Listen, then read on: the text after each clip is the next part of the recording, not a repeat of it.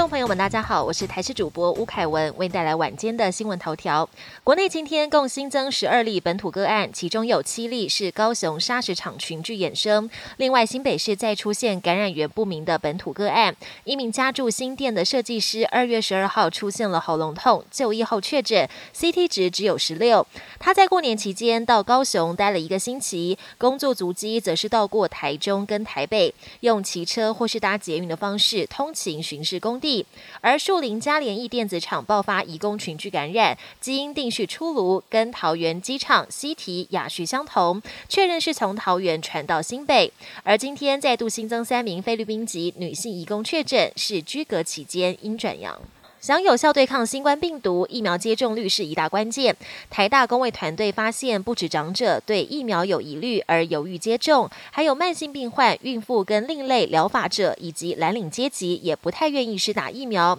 对此，指挥中心表示，会从疫苗宣导和可行性来思考如何提高接种率。除了宣导品之外，从一百元提升到两百元，还会针对特定的对象加强宣导。近期北台湾雨下不停，反观中南部常常可见阳光露脸。有网友整理数据发现，春节前后两周以来，基隆的日照总数大约零点一小时，平均一天只有不到二十六秒。但在恒春这段时间的日照总数却可以达到七十五点七小时，南北两样晴，放晴时数最多相差七百五十七倍。不过马上又有封面要报道，全台今天晚上开始将转为有雨，中部以北、东北部地区要留意可能有局部大雨，其他地方则是可能有局部短暂阵雨。封面通过之后，冷空气紧接南下，北部低温将下滑到十三度，南部地区也将有感变天，低温下探到十五度。国际焦点：美国体坛年度最大盛事——美式足球超级杯，预定在台湾时间十四号早上七点半开打，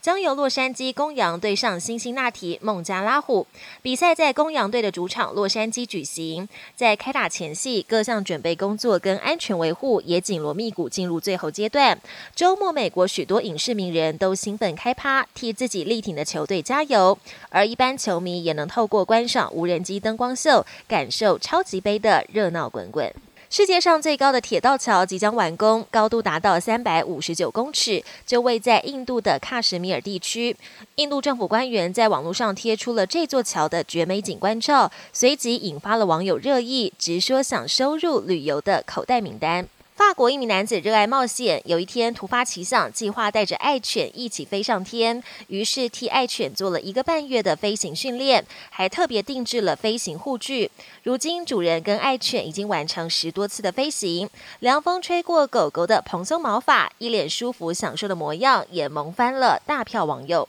本节新闻由台视新闻制作，感谢您的收听。更多内容请锁定台视各界新闻与台视新闻 YouTube 频道。